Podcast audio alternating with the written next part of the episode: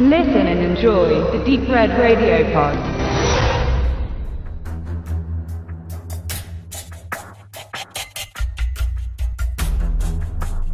Es soll ein ganz besonderes Geburtstagsgeschenk sein und Kristen hat keine Kosten gescheut, um für ihren Freund Tyler und der Feiergesellschaft das geheimnisvolle Rätselevent Escape Room zu buchen. Der Anfang vom Ende ist, als sich dann alle Beteiligten in den Fängen eines gesichtslosen Finsterlings wiederfinden, der seine Gäste tödliche Spiele austragen lässt mit mörderischen Fallen und keinerlei Möglichkeiten zur Aufgabe oder Flucht. Die gesamte Crew, ob vor oder hinter der Kamera, sind allesamt eher unbekannte Künstler, die sich zusammenfanden, um einen verhältnismäßig soften Saw-Abklatsch auf die Beine zu stellen. Bei so einem erfolgreichen und populären Vorbild müsste man dann schon ganz schön viele Schippen auflegen, um auch nur in die Nähe der Gunst der Saw-Franchise-Verehrer zu gelangen. Weder das Drehbuch noch die Inszenierung. Verantwortlich dafür sind Will Wernick und Noah Dorsey, können dieses Maß an Eigenständigkeit und Einfallsreichtum bieten und schaffen es nicht einmal, irgendetwas Ansprechendes anzubieten. Escape Room ist schlicht und ergreifend langweilig.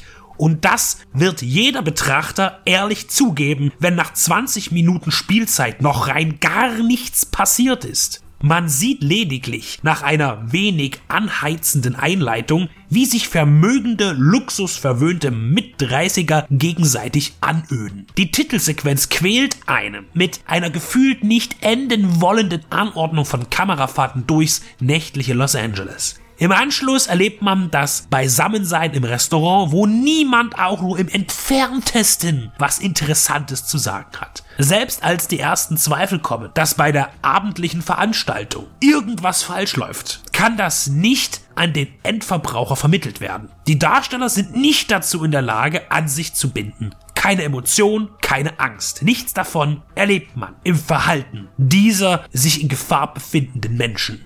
Die ausgetüftelten Aufgaben sind zu sehr darum bemüht, konservativer zu sein als die von Jigsaw. Dabei bleibt man auch nicht konsequent, sondern begeht dann auch noch den Fehler, wenn es mal blutig wird, wegzusehen. Des Weiteren ist es störend, dass es keine logischen Schlussfolgerungen beim Lösen der Rätsel gibt. Die potenziellen Opfer kommen auf die Antworten, ohne dass ein nachvollziehbarer Gedankengang erkennbar ist. Was mit Escape Plan erreicht werden wollte, ist unklar und klar zugleich. Offensichtlich ist, dass man vermutlich zur kürzlichen Wiederbelebung der Saw-Reihe auf einer Welle mitschwimmen möchte.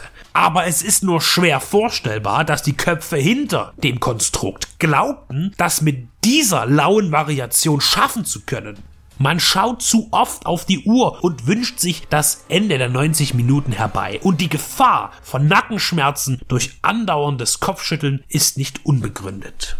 Es gibt keine Empfehlung für Escape Room. Nur noch den Hinweis, dass sich vom Namen her eine Verwechslung ergeben kann. Zeitgleich ist ein anderer Film mit dem Titel Escape Room erschienen von Peter Dukes mit Skeet Ulrich.